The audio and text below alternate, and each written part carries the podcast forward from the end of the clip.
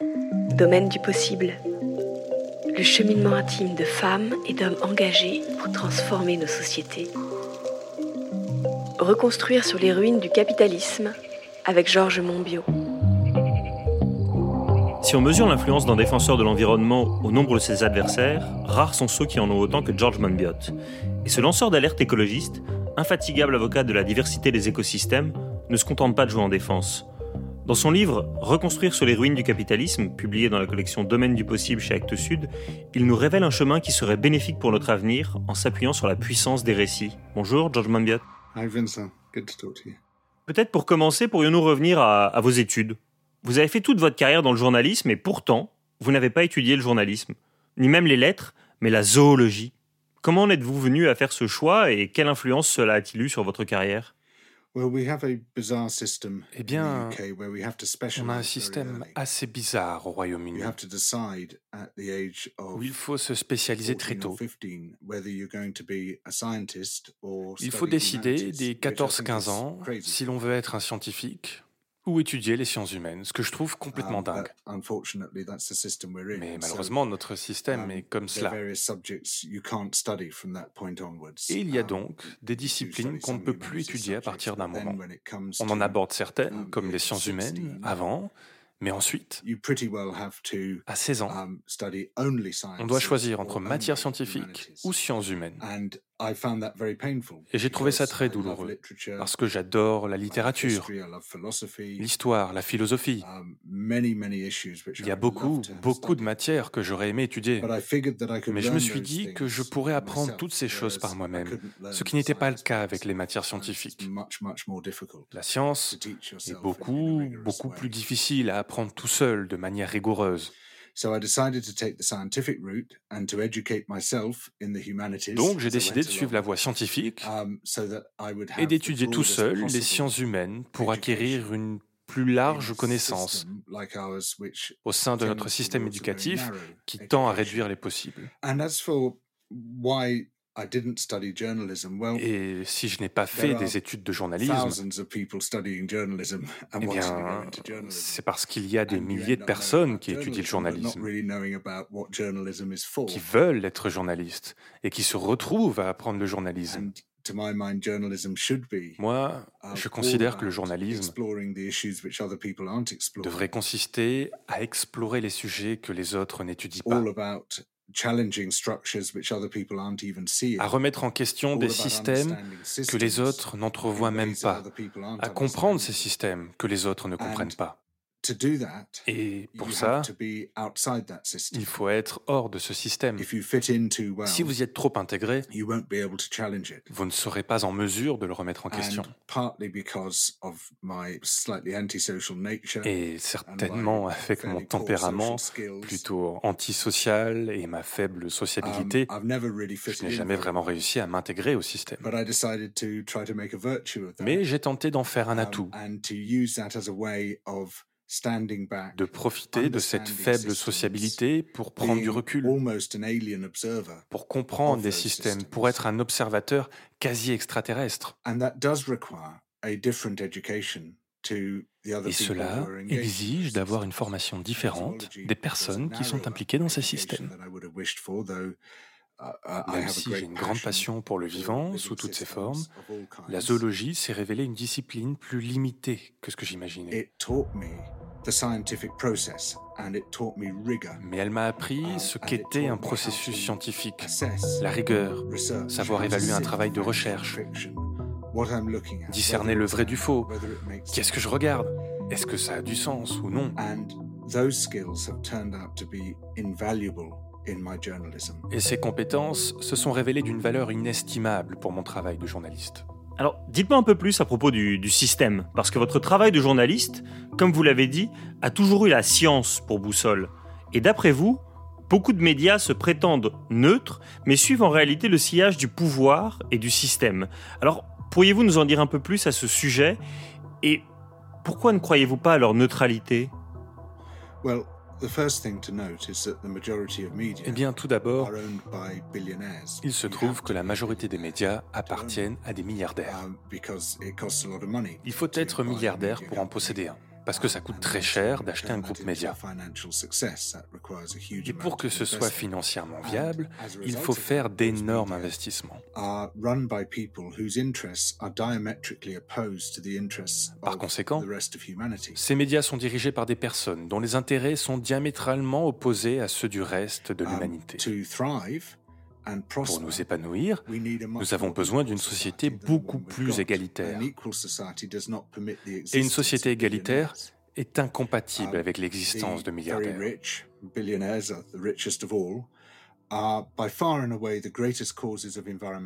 Les plus grands milliardaires sont de loin les principaux responsables de la destruction de l'environnement. Si 100 000 personnes vivaient comme Jeff Bezos, le monde serait bien plus vite abîmé qu'il ne l'est aujourd'hui par les 7,75 milliards de personnes qui vivent actuellement sur Terre. Car l'empreinte écologique des plus riches, avec leurs jets privés, avec leurs yachts, leurs 2, 3, 4, 5 maisons, est si énorme qu'elle implique nécessairement que d'autres personnes et le vivant tout en entier en pâtissent. Et bien sûr, les milliardaires deviennent milliardaires grâce à un système particulièrement prédateur, terriblement prédateur du point de vue social et écologique.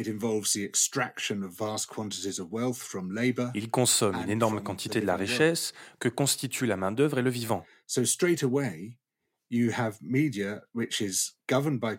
Conséquence directe, on a des médias dirigés par des gens qui ne combattent pas dans le même camp que nous.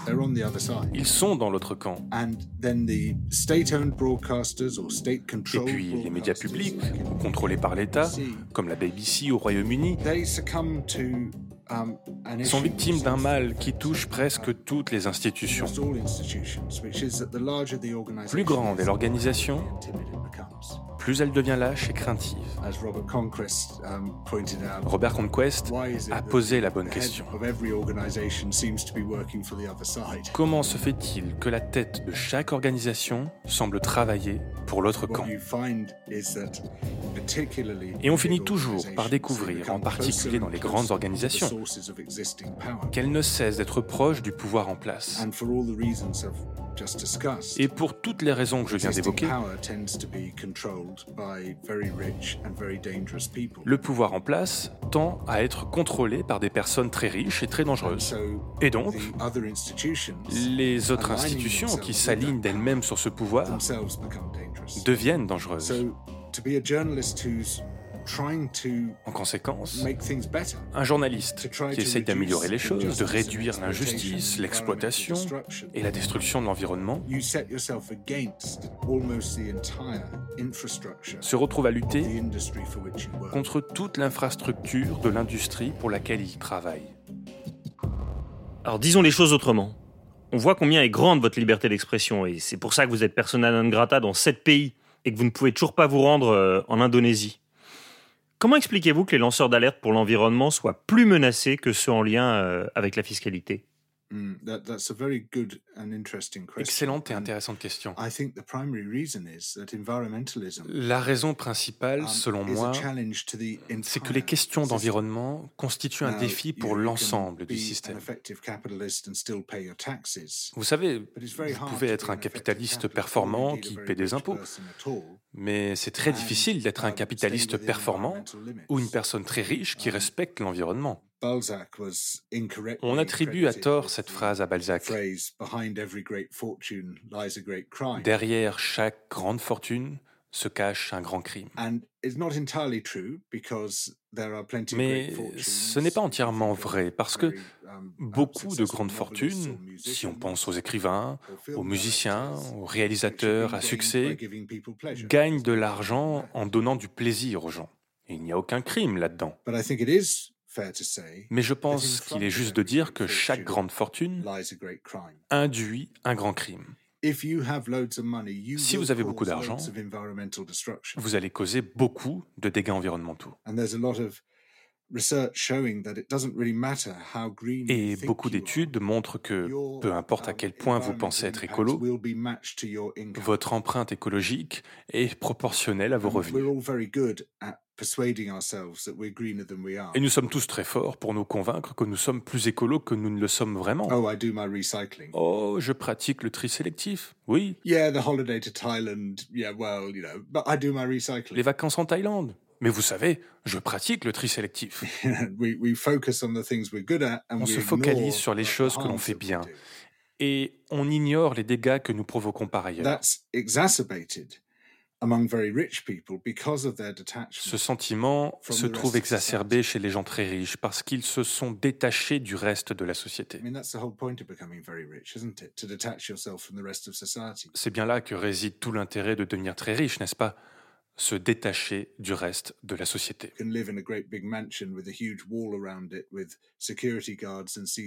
Vous pouvez vivre dans un grand château entouré d'un mur énorme avec des gardiens et de la vidéosurveillance. Plus besoin d'utiliser les transports en commun. Vous avez vos modes de transport personnels. Plus besoin d'utiliser le système de santé publique, le système d'éducation publique. Vous vous retirez de la société. C'est le but. Devenir extrêmement riche, ça n'est que ça. Et donc ces gens se sont isolés de la société. Ils ont encore moins conscience des implications et des conséquences de leur mode de vie et sont d'autant plus enclins à se bercer d'illusions que de moins en moins de gens sont là pour les remettre en question. Ils ont moins de points de repère au niveau social.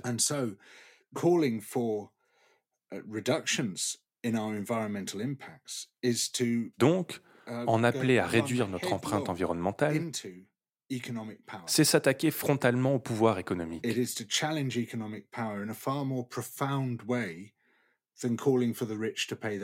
C'est défier le pouvoir économique bien plus en profondeur que de demander aux riches de payer leurs impôts. Être écologiste, c'est être celui qui vient gâcher la fête. Cette présence que tout le monde ressent mais que l'on ne veut pas voir.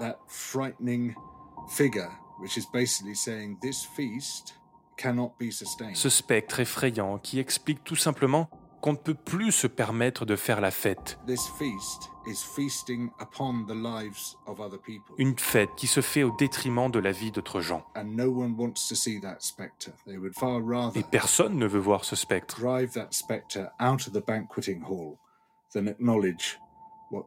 On préférerait de loin l'exclure de la fête plutôt que d'entendre ce qu'il a à nous dire.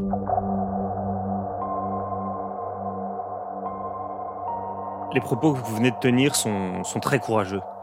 De par votre métier, vous avez été euh, harcelé, vous avez subi des pressions. Et même une fois, on vous a déclaré cliniquement mort. On a tenté à plusieurs reprises de vous tuer. Alors, comment arrivez-vous à mettre la peur de côté et à continuer votre travail? Merci. Je précise que cette mort clinique était en fait une erreur de diagnostic. Mais ça m'a permis de former un club avec une autre personne. Nous nous sommes baptisés les morts vivants. Parce que nous avons tous les deux été déclarés um, cliniquement morts. D'autres candidats sont les bienvenus d'ailleurs. Mais je ne pense pas um, qu'il y en aura beaucoup. Oui, bien sûr, vous avez la certitude de faire face à de gros ennuis et à de nombreux dangers. Mais craindre la mort, c'est devenir esclave de la vie. Et j'ai le sentiment que pour être libre, libre du pouvoir des autres, libéré des contraintes qui nous empêchent de penser, de ressentir et d'espérer, pour tout ça, nous devons nous libérer de la peur de la mort. C'est la peur de la mort qui nous enferme, qui nous enchaîne, qui nous empêche de vivre et nous empêche de penser. Et donc, tout au long de ma vie, je me suis efforcé de ne pas succomber à la peur de la mort. Je pense que, dans une certaine mesure, j'y suis parvenu. Ça a été le cas quand je me suis retrouvé face à des gens très dangereux et très désagréables, principalement dans d'autres pays. Ou encore face au cancer, au neuropaludisme ou aux autres problèmes de santé que j'ai rencontrés. Ça me donne une grande liberté. Ça me permet de mener une vie différente des personnes qui craignent la mort et cela me permet de profiter de la vie d'une manière que la peur de la mort rendrait impossible.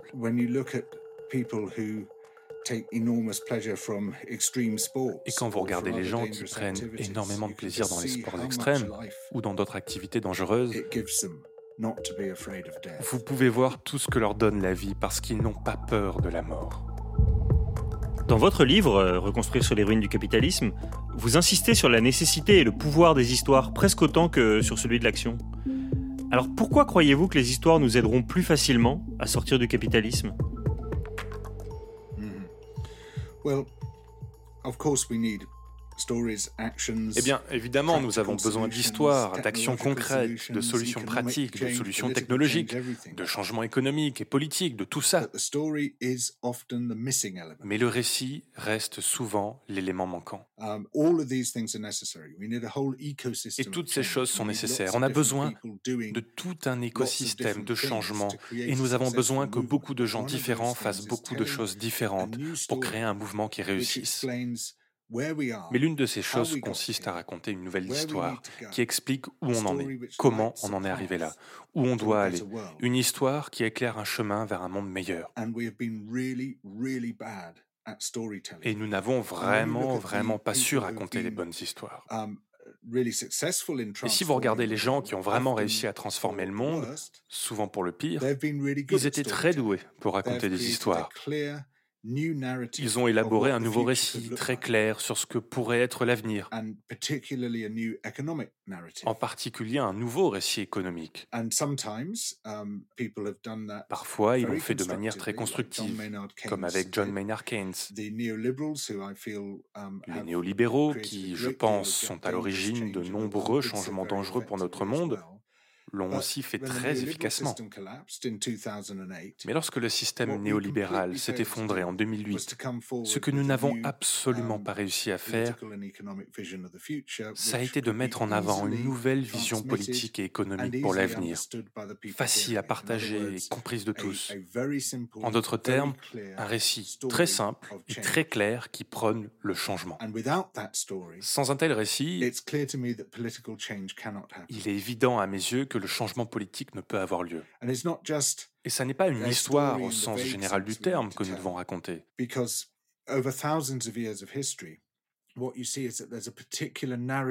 Parce qu'après plusieurs milliers d'années d'histoire, on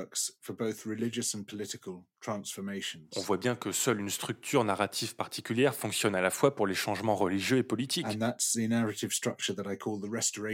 Et c'est la structure narrative que j'appelle l'histoire de la restauration. The world has been thrown into disorder by powerful and nefarious forces working against the interests of humanity. Le monde a été précipité dans le chaos par des forces puissantes et destructrices qui œuvrent contre les intérêts de l'humanité. Mais des héros vont contre toute attente défier ces forces puissantes et destructrices, les renverser et rétablir l'harmonie dans le monde. Et c'est une très vieille histoire. C'est l'histoire de la Bible, c'est l'histoire d'Harry Potter, c'est l'histoire du Seigneur des Anneaux, c'est l'histoire de Narnia. On l'a entendu énormément de fois. Mais il se trouve que c'est aussi la structure narrative politique ou religieuse qui est porteuse de changement. C'est elle qui fonctionne. Et ce que nous devons faire, c'est tout d'abord être absolument clair sur ce que nous voulons pour ensuite appliquer cette structure narrative à cet objectif et l'expliquer. Et je pense que c'est assez facile à faire. Je ne pense pas que ce soit un défi très difficile à relever, mais d'une manière ou d'une autre, nous n'y arriverons pas. Le monde a été précipité dans le chaos par les forces puissantes et destructrices du néolibéralisme, qui nous ont dit que la vie en société, ça n'existait pas, que nous devions tous nous battre comme des chiens errants autour d'une poubelle pour grappiller ce que nous pouvons pour nous seuls. Et plus nous grappillerons, mieux ça se passera pour nous. Et peu importe ce qui arrive aux gens qui sont incapables d'attraper quoi que ce soit, qu'ils aillent au diable. Ils importent peu. Seulement, nous, les classes moyennes, les classes populaires, en nous rassemblant, en nous unissant contre ces forces, en exigeant un monde meilleur, nous pouvons recréer une sphère commune où nous nous rassemblerons pour améliorer la vie de tous autour d'une formule simple que j'appelle suffisance privée et luxe public. En d'autres termes, nous avons notre propre sphère, notre sphère privée, où l'État n'a pas besoin de s'immiscer, où la société ne s'immisce pas dans nos maisons, dans tout ce qui est en lien avec nos besoins individuels. Mais si nous sommes en quête de luxe, alors cela doit se faire dans la sphère publique. Cours de tennis, piscines, musées, galeries d'art, parcs, jardins partagés, tout cela devrait être accessible à tous. Parce que tout ça crée de l'espace pour chacun et peut répondre à notre besoin de luxe sans détruire la planète. Alors que si nous aspirons tous au luxe privé et exclusif, um, nous réduisons l'espace des autres.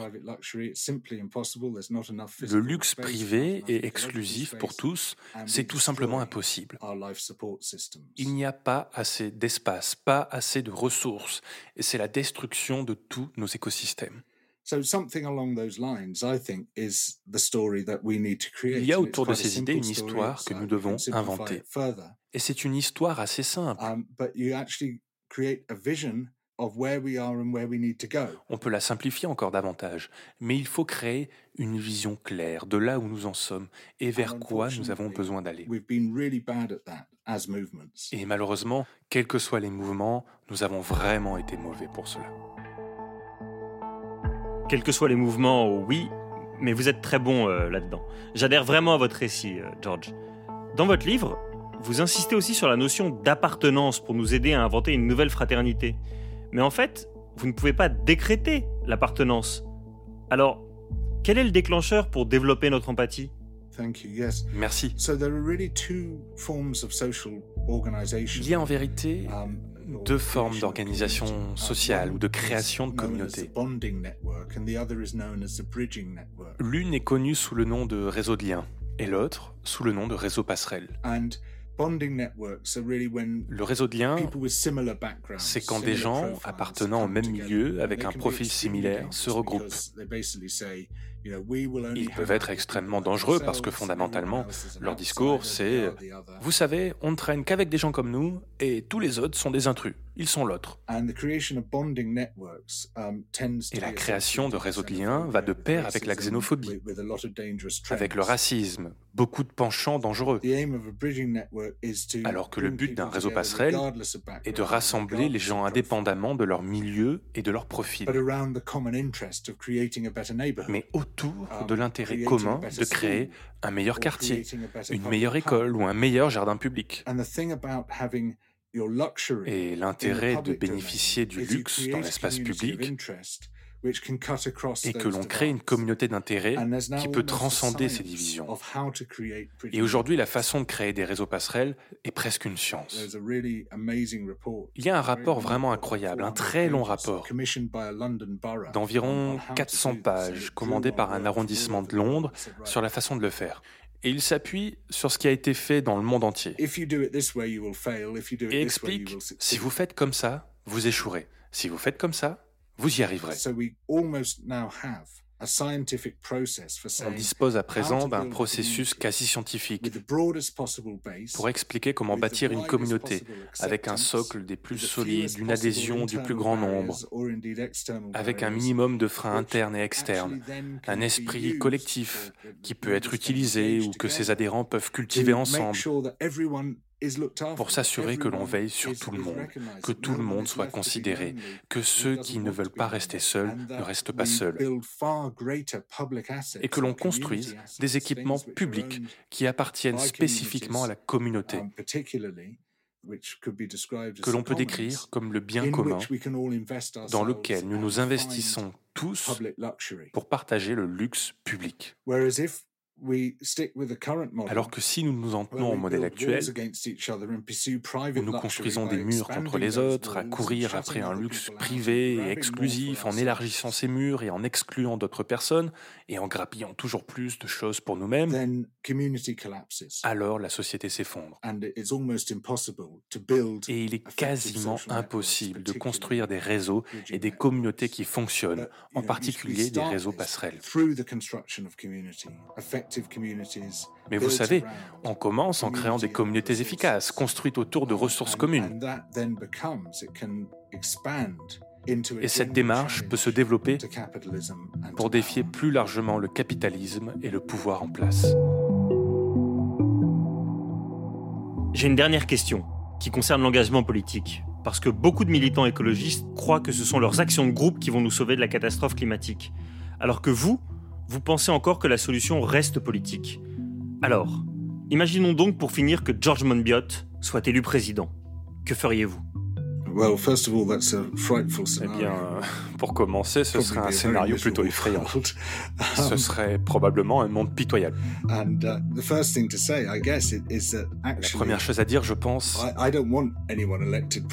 c'est qu'en fait, je ne veux pas être président élu. Um, du moins de la façon dont on l'entend aujourd'hui. Um,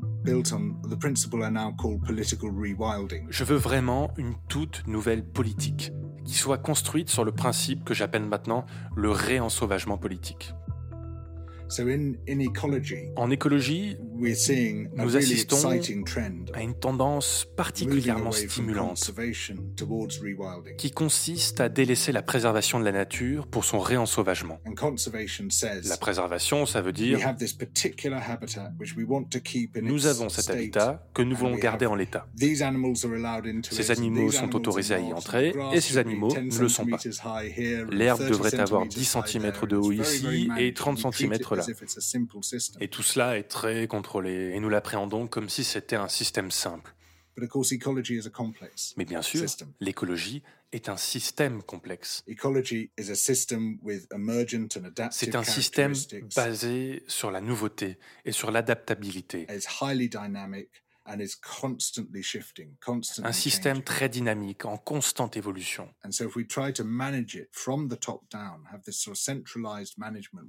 Et donc, si nous essayons de le contrôler intégralement, de manière très centralisée, nous échouerons. Et nous verrons ce type de préservation échouer encore et encore. Mais le réensauvagement consiste à dire que nous ne vivons pas de résultats particuliers. Nous visons le processus le plus fécond. Le processus est lui-même le résultat. Nous voulons des processus très dynamiques et un système complexe qui puisse se comporter vraiment comme un système complexe.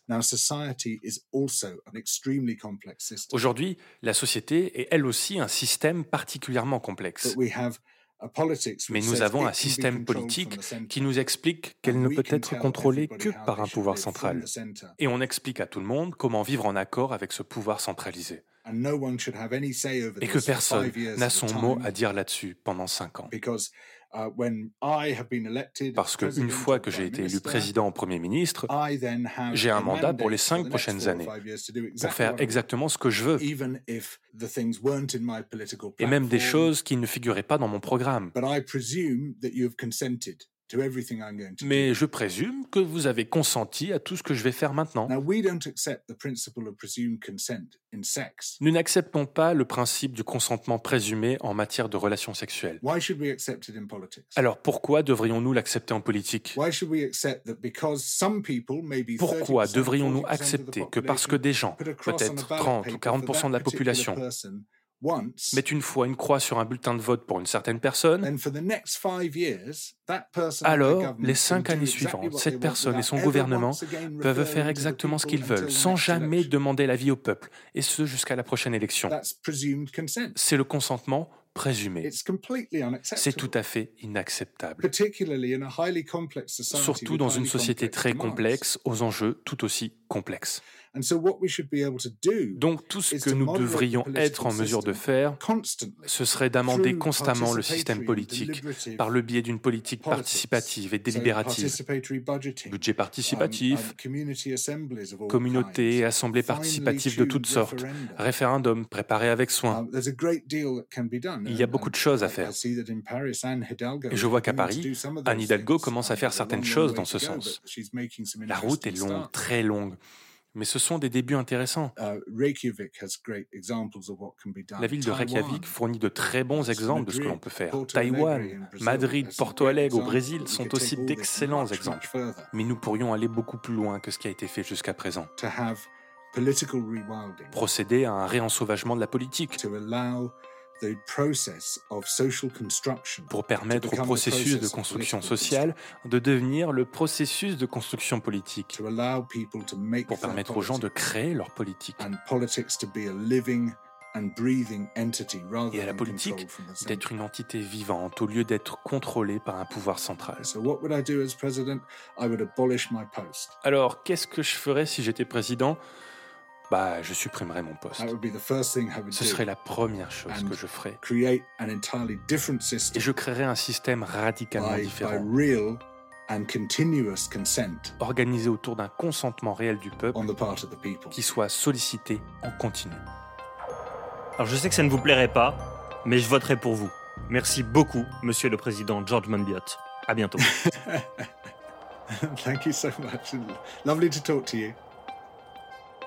Dans cet épisode, vous venez d'écouter Georges Monbiot, auteur du livre Reconstruire sur les ruines du capitalisme, dans la collection Domaine du possible. Les auteurs de la collection Domaine du possible proposent des initiatives originales et concrètes pour transformer en profondeur nos sociétés. Domaine du possible, une collection des éditions Actes Sud. Interview par Vincent Hédin, réalisation Clément Nouguier, traduction Paul Bouffartigue, enregistrement à l'arrière-boutique studio une production création collective pour les éditions Actes Sud.